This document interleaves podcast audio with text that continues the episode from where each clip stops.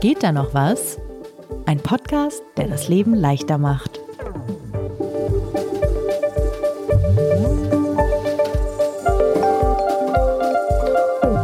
Sebastian, Rose, rutschen euch eigentlich manchmal Termine durch? Nee. Jeden Tag. es ist schlimm. Es ist eine Krankheit einfach. Es ist viel, viel, viel besser geworden. Warum? Problembewusstsein, ich glaube, nach einer Reihe durchgerutschter Termine irgendwann denkt man sich, so kann es nicht weitergehen und achtet drauf. Zum Beispiel habe ich ja auch mal wirklich einen Aufnahmetermin für diesen ja, Podcast. Genau. Ich wollte gerade sagen, was du aus dem, aus Ja. dem Termin gelernt, wo du eine Stunde zu spät Das kam. war ein einsteigendes Erlebnis und seitdem achte ich wieder besser drauf. Es gibt ja einmal die berufliche Organisation und dann gibt es das private Organisieren von Terminen. Ich weiß nicht, wie es euch geht, aber gefühlt verbringt man in so einer Partnerschaft oder auch in Familien den halben Tag damit, Termine festzuzurren. So, ja, dann und dann kann die und die Freundin äh, auf einen Kaffee, können wir da? Und dann schreibst du zurück, nee, da haben wir meinen Personal Trainer Termin. Okay, können wir, kannst du dann eine halbe Stunde später? Und gefühlt in manchen Situationen vibriert einfach die Hälfte der Zeit das Handy und man versucht irgendwas zu organisieren. Also ich glaube, es ist ein Problem sowohl für Paare als auch für Familien.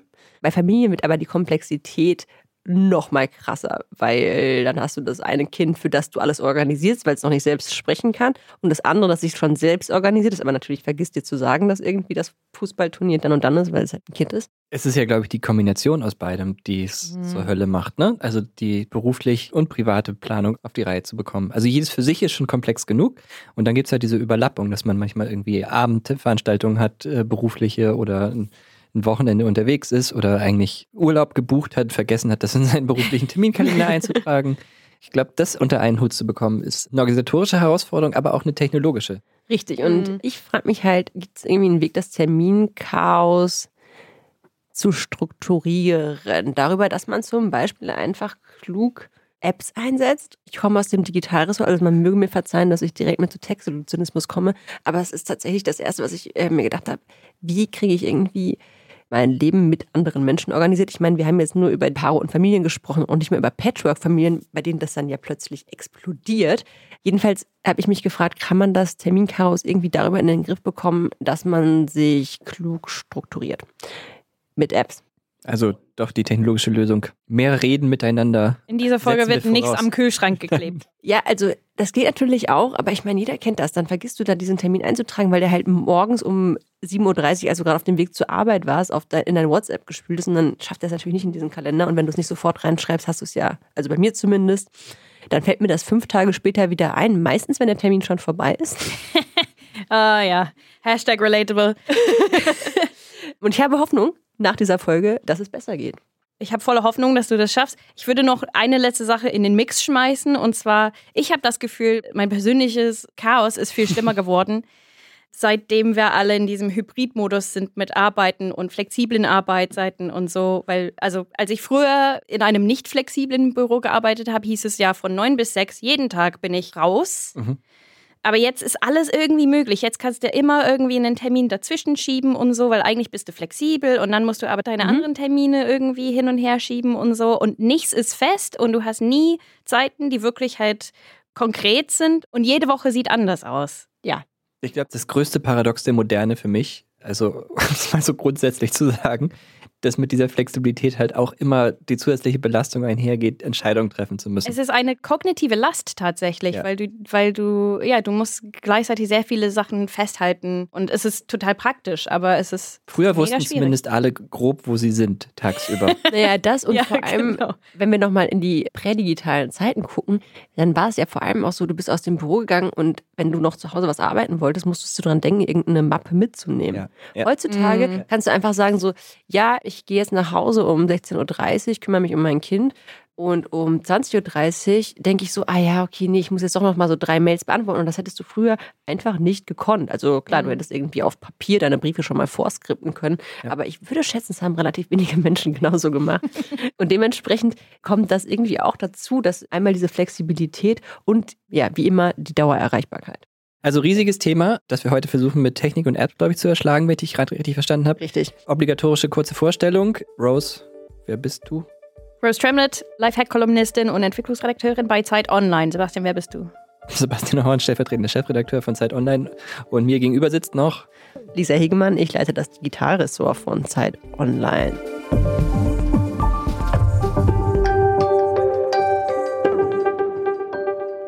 Ich muss einmal so ein bisschen einsteigen, weil ich glaube, mein Problem ist vielleicht auch ein bisschen speziell, weil ich eigentlich arbeitsmäßig echt ganz gut organisiert bin. Ich pflege meinen Arbeitskalender sehr religiös, weil ich, wie gesagt, ein unfassbar durchlässiges Gehirn habe und mir Termine sofort durchrutschen, wenn sie nicht irgendwo stehen. Also das Erste, was ich mache, ist Leuten Einladungen zu schicken zu Mittagessen, allmöglichen. Ich vergesse es sonst einfach. Es ist einfach, ich lege mir grundsätzlich Termine doppelt und dreifach, wenn ich es nicht im Kalender stehen habe. Und das mache ich seit ein paar Jahren ziemlich effektiv tatsächlich. Aber mein Problem ist, was ist mit den ganzen privaten Terminen? Und die will ich eigentlich nicht in mein mhm. Arbeitsorganisationstool eintragen. Zumal ich dann ja auch meinem Partner Zugriff darauf geben müsste. Und das weiß ich nicht, ob mein Arbeitgeber das so witzig fände.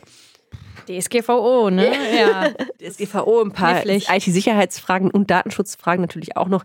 Dementsprechend ähm, habe ich mich gefragt, wie organisiert man sich im Alltag so als Paar, Familie, wie auch immer. Arbeitnehmerin. Arbeitnehmerin. Genau. Auch. Arbeitnehmendes Familienmitglied. Äh, und dann noch zwei davon. Und womöglich noch ein oder zwei bis fünf Kinder, die auch noch irgendwie mitorganisiert werden müssen. Wie hast du es bislang gemacht? To-Do-Listen, Arbeitskalender und privater Kalender. Und grundsätzlich, wenn das eine nicht dem anderen steht. Wenn du beispielsweise einen Termin im privaten Kalender stehen hast, hast du dann im beruflichen Kalender einen Blocker eingetragen? Nee, eben so? nicht. Die waren komplett. Nee, getrennt. ich habe dann auf meinem iPhone okay. sagt dann, ja, du hast jetzt einen Arzttermin und ich sitze aber gerade im Büro in der Konferenz, weil ich das natürlich komplett verpennt habe, weil es halt nicht in meinem Arbeitskalender stand, in den ich am Tag vorher geguckt habe, um zu gucken, was am nächsten Tag ansteht. Das ist ein reales Beispiel. Deswegen glaube ich, irgendwie muss ich es digital lösen, weil ich schon, wie ich schon sagte, Wandkalender, da musst du ja irgendwie immer, also entweder man trägt halt was mit sich rum. Ich habe das Gefühl, für mich ist der einzige Weg, wie es funktioniert, digital. Wenn ihr noch bessere Lösungen habt, ich bin total offen. Also meine Verteidigung des Wandkalenders, den ich nicht habe, aber gerne hätte, glaube ich, äh, die hebe ich mir auf für später in der Folge. Jedenfalls, das perfekte Timing ist, dass meine Kollegin Michael Love gerade einen riesigen Text über Familienkalender-Apps geschrieben hat. Also Familienkalender-Apps, aber im Prinzip einfach Apps, mit denen man Termine organisieren kann. Und wenn sich Maike in ein Thema eingräbt, dann hat sie das so durchdrungen, dass sie einem alles dazu sagen kann. Und das ist auch in diesem Fall so. Deswegen habe ich mit Maike darüber gesprochen und habe sie erstmal gefragt, ein bisschen die Frage, die ihr auch schon gestellt habt, wann ist denn so ein Kalender, ein digitaler Familienkalender, nennen wir das, aber im Prinzip geht es ja einfach um Terminkoordinierung generell. Wann ist das eigentlich sinnvoll? Familien haben ja häufig das Problem, dass sie nicht den ganzen Tag an einem Ort verbringen.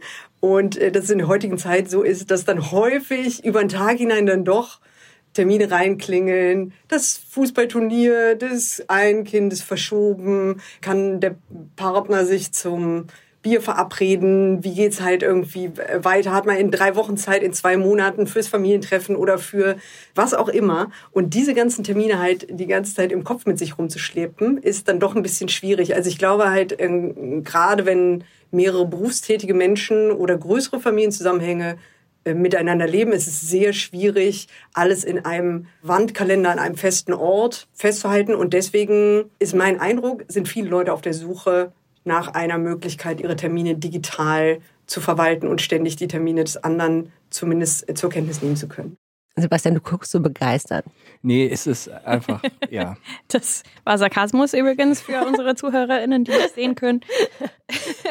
Sebastian sitzt hier mit so Hand am Kopf und ist völlig verzweifelt. Fühlt sich ja, gesehen. Es ist, es ist wirklich diese Gleichzeitigkeit von allem, auch also den Punkt, den sie da anspricht, dass man tagsüber verschieben sich private Termine, die Grundschullehrerin schreibt, Zeugnisausgabe ist jetzt dann doch wann anders. Also dieses dann ja. hast du oft deine Arbeitssachen wieder darauf an, weil du ja irgendwie da sein musst. Ja. So, genau, deswegen glaube ich, daher kam gerade dieser etwas ähm, frustrierte Gesichtsausdruck. genau, ich glaube, deswegen ist es auch sehr wichtig, dass man sich, bevor man irgendwelche Apps runterlädt oder seinen Google-Kalender, Autokalender, whatever pflegt, sich einmal überlegt, was man eigentlich organisieren will und was man sich wünscht.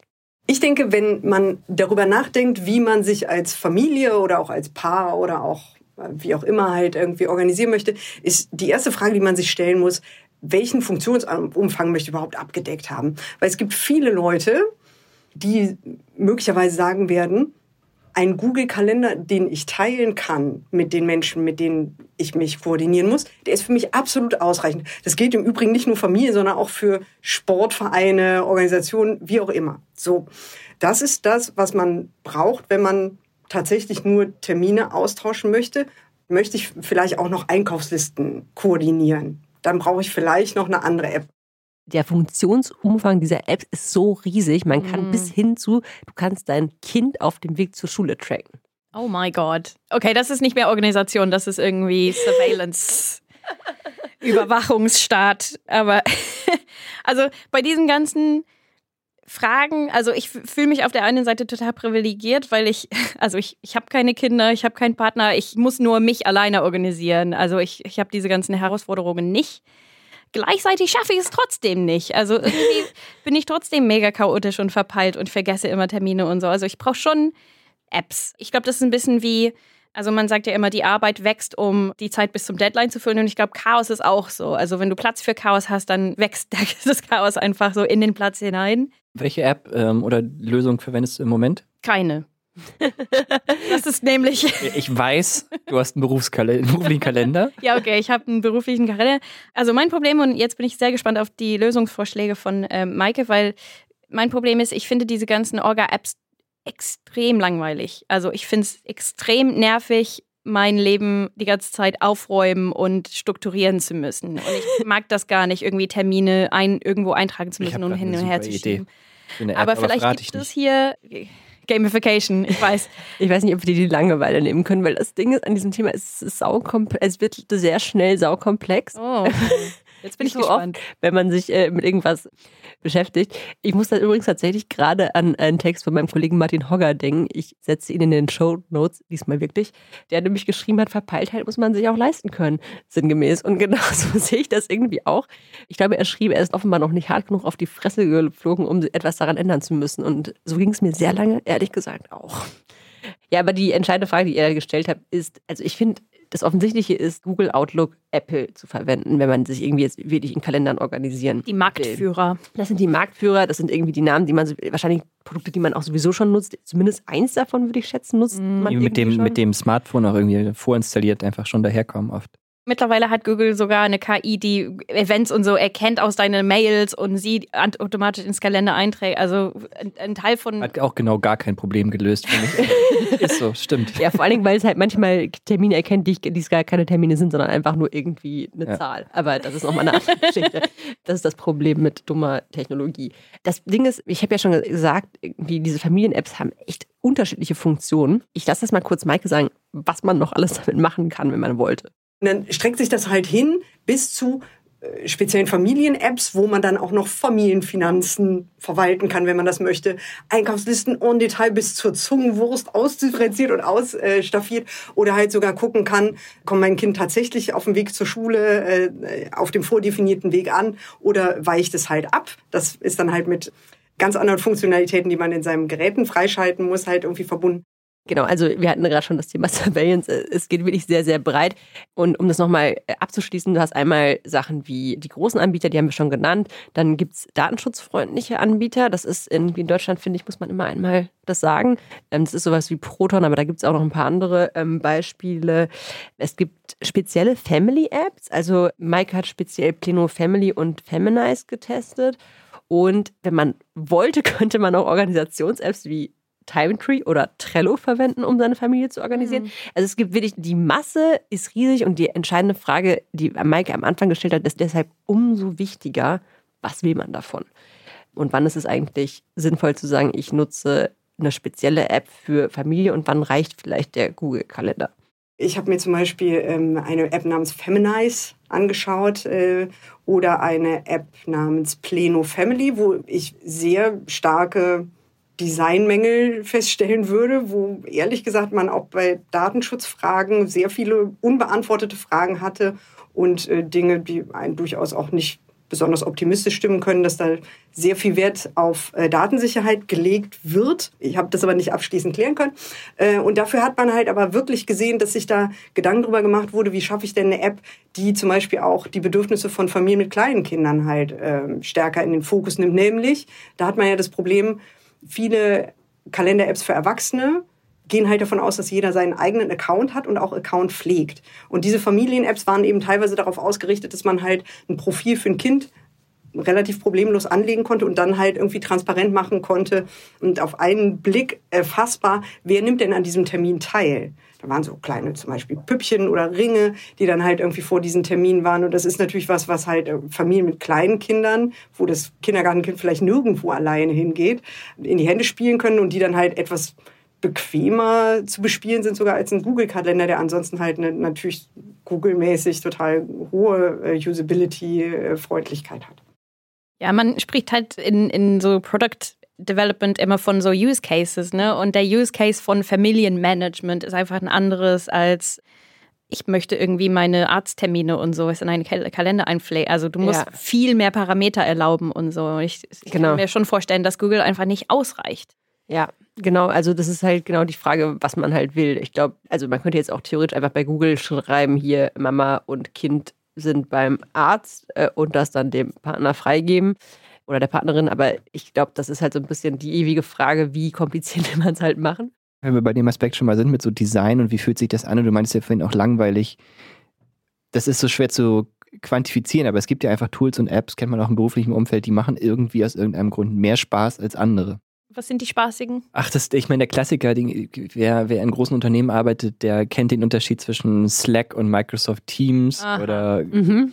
Google und die fühlen sich ja alle anders an ja. so, und ja. strahlen was anderes aus. Manche kommen halt eher so aus, fühlen sich an wie agil hip Startup, andere eher ein bisschen bürokratisch sachlicher. Wie ein kariertes Heft manchmal. so, genau. Und so meine Einblicke in diese, in diese Familien-Apps, Planungs-Apps ist auch dass diese da voneinander abweichen. Manche wollen dann eher so ein bisschen verspielt, locker daherkommen, ähm, aber sind dafür dann unübersichtlich. Es ist für mich, wenn ich, wenn ich eine App auswähle und äh, vor allen Dingen, ob ich, ob ich bei ihr bleibe, hängt maßgeblich auch davon ab, ob es einfach schön ist, sie zu bedienen. Und das ist halt ein Riesending bei diesen Familien, also bei diesen Apps, die sich speziell an Familien richten wie gesagt, man kann die auch für Sportvereine und alles Mögliche verwenden. Aber ähm, wir haben jetzt eben den Familien-Use-Case definiert. Diese Apps sehen teilweise aus wie aus den Nullerjahren. Also wenn ihr so, euch so an diese Forenstruktur aus den Nullerjahren erinnert, so. Also so und so sehen auch die Symbole darin aus. Erinnert ihr noch, wie, wie so Emojis damals dargestellt wurden? So sieht das aus. In den, wow. Wie den frühen Instant Messengern. Ja, aber ich habe eh ohnehin erhebliche Probleme mit den meisten Emojis der meisten Plattformen. Das sind immer so völlig aufgedunsene, verzerrte Gesichts... oder? Also, ja, total. oh Gott. Eigene Folge, eigene Folge. Ja, genau. Wir haben keine Zeit für deinen Rant, Sebastian.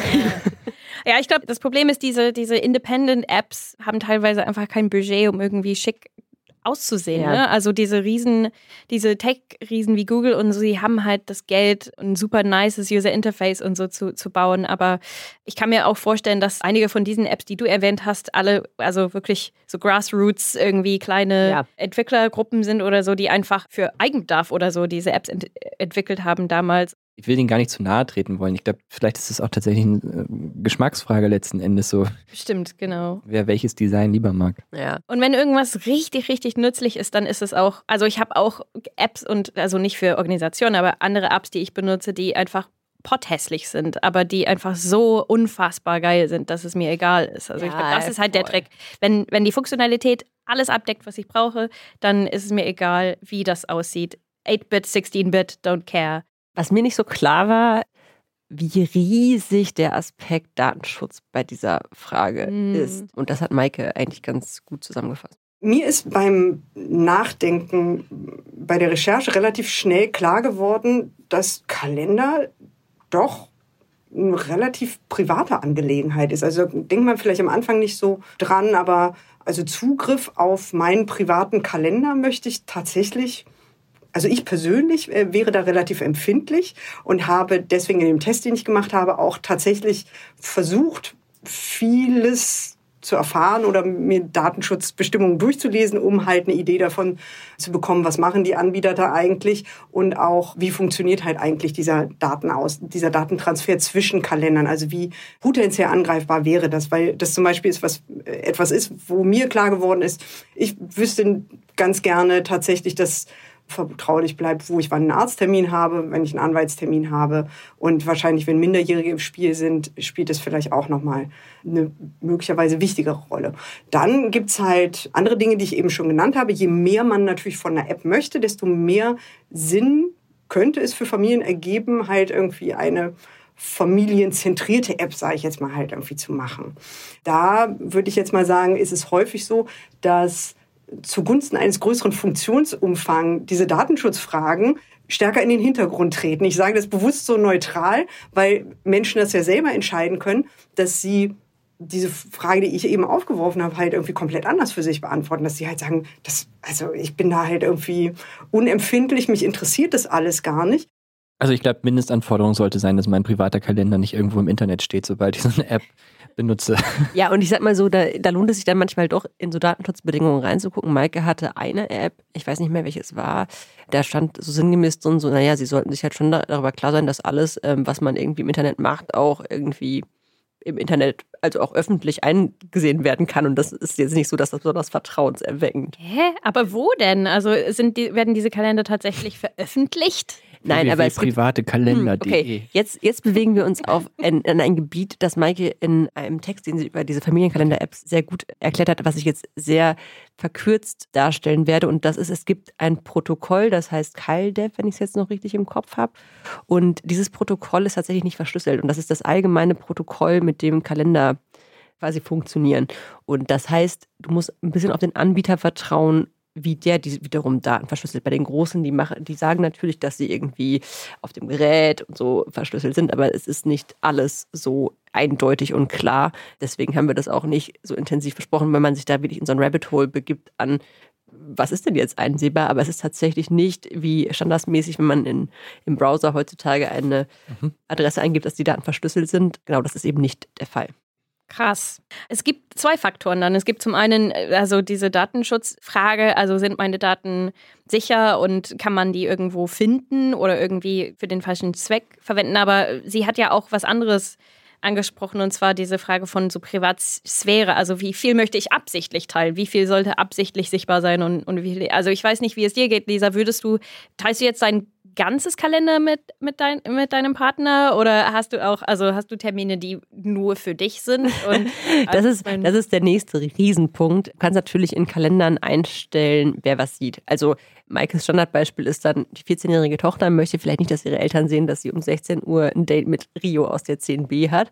Wie heißt also kannst, Rio? ich glaube, das war tatsächlich Maikes Beispiel in ihrem Text. Das ist natürlich auch eine Riesenfrage. Also, dass du quasi einfach Termine auf privat stellen kannst und nur zu sehen ist, okay, du bist da nicht da von 16 bis 18 Uhr, aber nicht mit wem. Ich muss sagen, für mich, meinem Partner teile ich alles mit meinem Arbeitgeber? I don't know. Aber deinen beruflichen Kalender teilst du mit deinem Partner? Nee, eben nicht, habe ich ja, ja gesagt. Deswegen, deswegen, machen wir diese Folge, weil ich ja, die Schnittstelle fehlt. möchte, ja. dass alles kann. Genau, und da zum Beispiel meine beruflichen Termine, finde ich, geht meinem Partner auch dann nichts an. Aber das ist genau die Frage auch, was man da wie teilt. Und je granularer man seinen Kalender feintunen möchte, desto aufwendiger ist das Pflegen. Ne? Also richtig, das ist, richtig. und das ist genau das Teil, was mich immer frustriert, weil ich einfach keine Lust habe, irgendwie jeden Termin mit einer anderen Farbe zu versehen richtig. und irgendwie an unterschiedliche die Sichtbarkeit einzustellen und vielleicht einen Ort irgendwie einzustellen oder so. Genau, und ich glaube, das ist ja so ein bisschen der Vorteil am Digitalen, dass man nicht den einen Bandkalender hat, sondern dass vielleicht auch alle irgendwie unterschiedliche verwenden können. Und da ist dann wieder die Frage, wie kompatibel sind die alle wieder mitten untereinander, was die mhm. eigentlich entscheidende Frage ist. Da haben wir noch gar nicht drüber gesprochen, in seinen Apple-Kalender oder in seine Outlook halt irgendwie direkt einfügen kann. Und da, um es mal besonders angenehm zu machen, beginnt natürlich der richtige Albtraum, wenn man dann halt irgendwie versucht, Kalender unterschiedliche Anbieter miteinander zu verschränken, weil das ist alles möglich. So ist das sehr etabliert. Es funktioniert auch eigentlich gut, das miteinander auszutauschen, bis es nicht gut funktioniert. Und äh, da ist das Internet, aber auch äh, diese Testumgebung halt irgendwie teilweise mit Albträumen gespickt gewesen, damit alle Kalender miteinander zu vermählen. Aber das Allermeiste funktioniert gut, bis es dann halt nicht gut funktioniert. Das ist tatsächlich mein Lösungsansatz im Moment. Dass, also ich habe einen privaten Kalender, über den wir private Termine organisieren, über die wir uns, zu denen wir uns gegenseitig einladen. Und den privaten Kalender lasse ich dann wiederum, ich weiß gar nicht, ob ich das laut IT-Richtlinie des Zeitverlags darf, in mir in meinem Outlook anzeigen. Wenn ich dann berufliche Termine plane, dann sehe ich zumindest den privaten Kalender nebenbei und weiß, ob da irgendwas liegt, worauf ich achten müsste.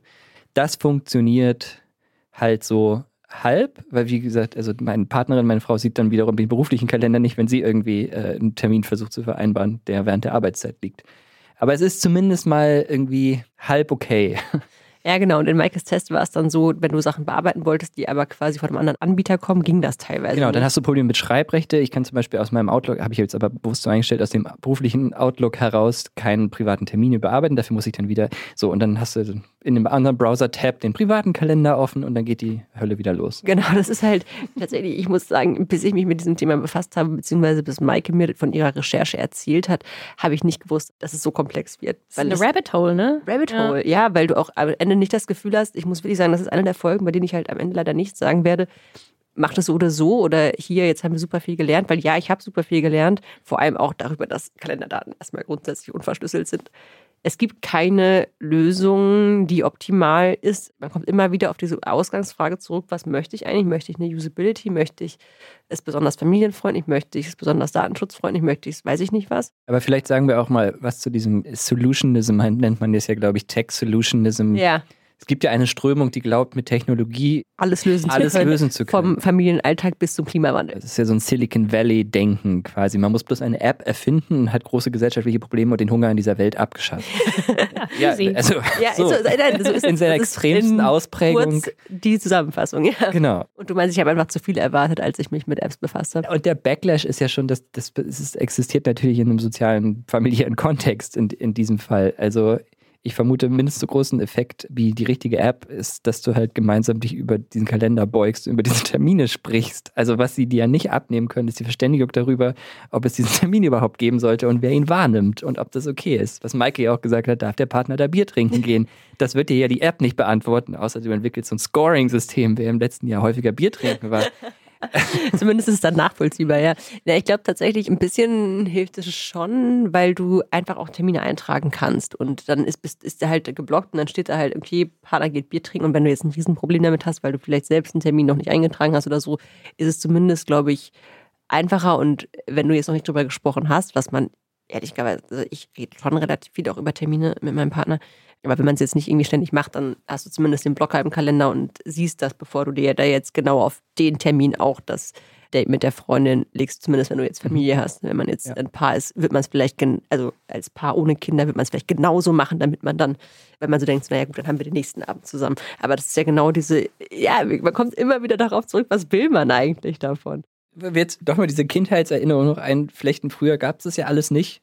Da war das schon eher so Standard, dass meistens in der Küche, in so Fam- Familienhaushalten, dieser Kalender hing, oder? Wo dann so die wichtigsten Termine drin standen, teilweise dann auch wieder durchgestrichen vor Erfindung des Computers. Und was ich daran, ist alles in meiner komplett verklärten Erinnerung natürlich irgendwie im Nachhinein zu schätzen weiß, ist dieser, ich glaube, der visuelle Überblick war besser, als ich es in jeder Kalender-App irgendwie im Moment wahrnehme. Also ich, ich kenne tatsächlich keine Kalender-App, die mir das Gefühl von Kontrolle und Übersichtlichkeit gibt. Das ist ein Widerspruch in meinem Kopf. Und das ist bei so, einem- bei so einem, glaube ich, ausgedruckten Wandkalender, wo die wichtigsten Ereignisse der Woche drinstehen für eine Familie, vielleicht anders. Deswegen hätte ich gerade gedacht, ich, wir sollten sowas mal wieder aufhängen. Mein Problem auch bei diesem Tech-Solutionism ist, dass man eine andere Denkweise hat, wenn man mit dem, seinem Smartphone oder mit seinem Laptop interagiert. Ne? Also ich habe das Gefühl, Sachen, die ich irgendwie über eine Tastatur eintrage, werden nicht so gut in meinem Kopf befestigt, als wenn ich das wirklich manuell mit einem Stift irgendwo hinschreibe. Und Das ist, tatsächlich, glaube ich, sogar so- wissenschaftlich belegt, dass Handschrift genau. da mehr hilft. Ich mache das gerade nicht, aber am effektivsten war ich immer, wenn ich wirklich einen Kalender irgendwo aufgehangen habe und dann meine Sachen mit, ne, mit einem Kugelschreiber da aufgetragen habe, was ich heute oder was ich nächste Woche zu tun habe oder so. Das hat mir geholfen, mich an meine Termine zu erinnern. Aber es ist natürlich schwieriger, du kannst den Kalender nicht die ganze Zeit mitschleppen oder so. Ja, also ich weiß es nicht. Vielleicht sind manche, haben manche Leute, die sind die geeigneten Lösungen für manche Menschen nicht mal mit einem Bildschirm verbunden, sondern irgendwas völlig anderes. Auf jeden Fall. Und das ist ganz wichtig. Also diese Apps sind nur Vorschläge, wie man das irgendwie organisieren kann, wenn man es quasi über Familien hinweg organisiert. Wir haben ja gerade schon gesagt, Patchwork-Familien auch ein Riesending. Da ist dann halt auch nicht so der eine Kalender in der einen Küche, sondern da bräuchte es sofort mehrere. Ich glaube aber trotzdem, was der ähm, analoge Kalender kann im Vergleich zum digitalen ist, dass er dir einen Überblick verschafft und auch ein Gefühl von Endlichkeit. Der Monat ist halt irgendwann zu Ende. Und beim digitalen Kalender schließt sich dann immer sofort der nächste Monat an und man neigt halt auch, also ich finde ich zumindest, also es ist cool, wenn man irgendwie was fürs nächste Jahr planen muss, weil du dann nicht schon den anderen Kalender aufgehangen haben musst. Aber gerade wenn man dieser Dauerstream an Nachrichten, Terminen, WhatsApp-Nachrichten, äh, Social Media und so. Und dann noch irgendwie der Kalender auch noch auf dem Smartphone. Das hast du da eben nicht und vor allem du visualisierst es halt. Wenn du auf eine Kalenderansicht gehst bei einem der üblichen Anbieter und du gehst auf den Monat, dann wird die Hälfte der Termine nicht vollständig angezeigt, sondern es wird halt zugeklappt, weil die nicht davon ausgehen, ja, ja. dass du alle Termine sehen willst. Und genau das ist das, was ein Wandkalender lösen kann, weil du alle Termine auf einen Blick hast, auch wenn an einem Tag sieben Termine stehen. Und deswegen bin ich auch gar nicht dagegen, einen Wandkalender aufzuhängen. Ich wir gehen ja hier so ein bisschen von unseren persönlichen Befindlichkeiten aus. Bei mir funktioniert es halt nicht.